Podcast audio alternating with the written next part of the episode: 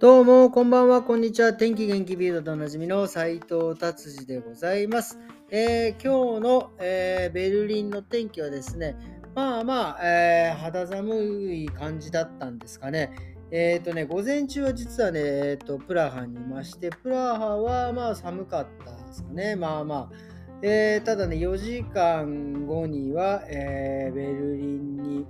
戻ってきて、えーベルリンもまあまあちょっと肌寒い感じでしたからね、えーでもねすごいですよね。まあ車で4時間ちょっと行ったらもうプラハで4時間、えー乗ったらまたベルリンに帰ってこれるっていうね。すごい本当近いなって思いますね。もう34時間ぐらいだったらもうヨーロッパだったらもうもうちょちょいのちょいな感じですね。はい。じゃあビルド行ってみましょう、えービルドそうですね。えっ、と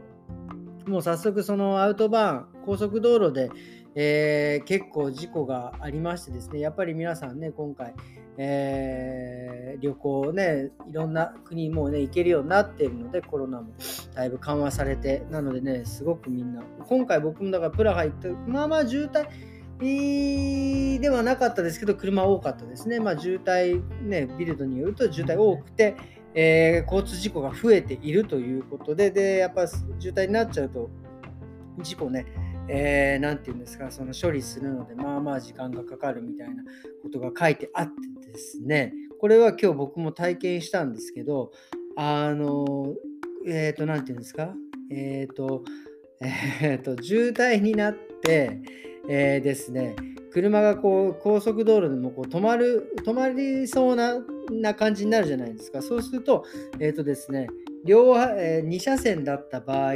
両、えーと右と左の車線の車は、えー右の車は右の車線の車は右に寄り、左の車線の車は左によよ寄りなさいっていうふうになんか交通ルールになってんのか分かりませんがですね、そういうふうにしてですね、真ん中を開けるっていう、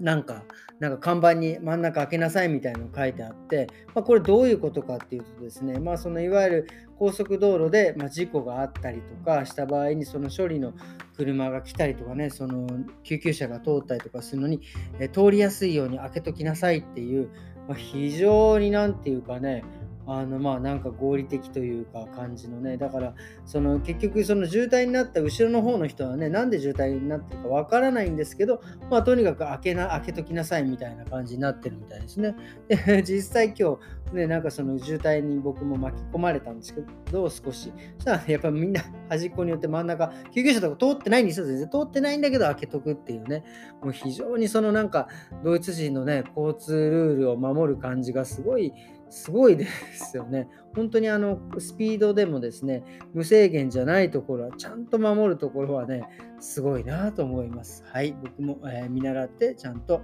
今日はですね、えーゆっくり、えー走って帰ってきました。ということです。はい。そしてね、そのビルド、すみません、戻します。え、っとですね、車関係の記事で、えーですね、えーっとね、BM、えー i7 って言って新しいシリーズ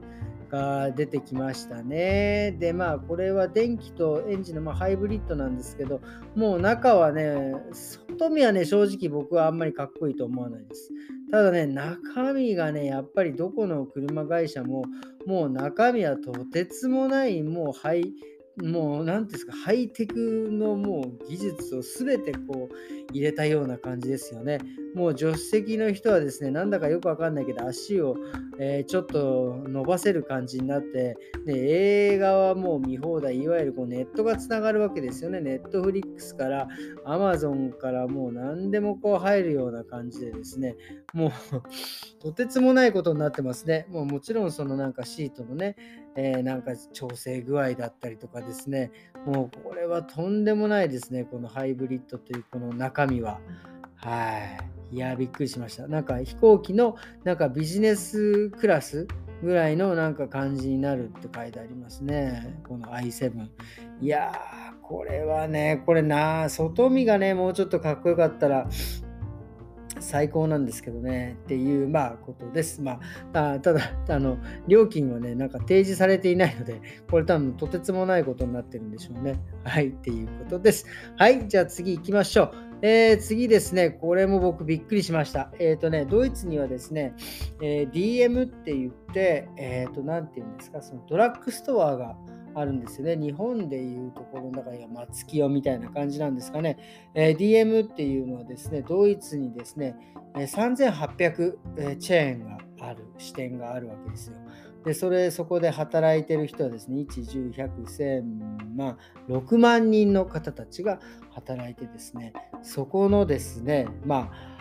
えー、まあ、所有者っていうんですかね、株を半分持ってる人はですね、どなたかっていうとですね、この19歳の方なんですよね。ケビン、ケビン・デイビッド・レーマンさんくんはですね、もうね、個人資産でですね、9500億円持ってるみたいな。まあ、なんかお父さんからね、なんか株を14歳だから13歳の時に引き継いで、えっ、ー、と、まあ、彼が今 DM を所有してるということなんですけども、びくりですよね。こんな人がドイツにいたんだっていう。で、なんかこの方はね、世界で、まあ、最も若い億万長者っていうんですか、うん、世界、えー、2021年の、えー、ビリオネラーランキング世界最年少を取ったみたいですね。もうこんだけ金あったらもう何するんでしょうね。もうなんかもう毎回すごいこういう、えー、億万長者の話っていろいろ出てくるんですけど、一体この人たち、まあ、イーロン・マスクもそうですけども、この人たちは一体その何をするんでしょうね、本当ね。もう宇宙でも行っちゃおうかなぐらいな 感じのことするんですかね。もうちょっと僕にはもうあの想像が、えー、ちょっとできないので、えー、この記事はちょっと次に行きたいと思います。はい、えーとですね、そういう感じで今日は、えー、すいません、終わりにしてもよろしいですかね。えーとね、なんかまあまあ4時間さっきね、近いって言った割にはね、なんかちょっと、あの今少し軽くですね、お酒を飲んだらだいぶ回ってきてしまったので、こんな感じで終わりにしたいと思います。えー、それではですね、今日もありがとうございました。また明日、さようなら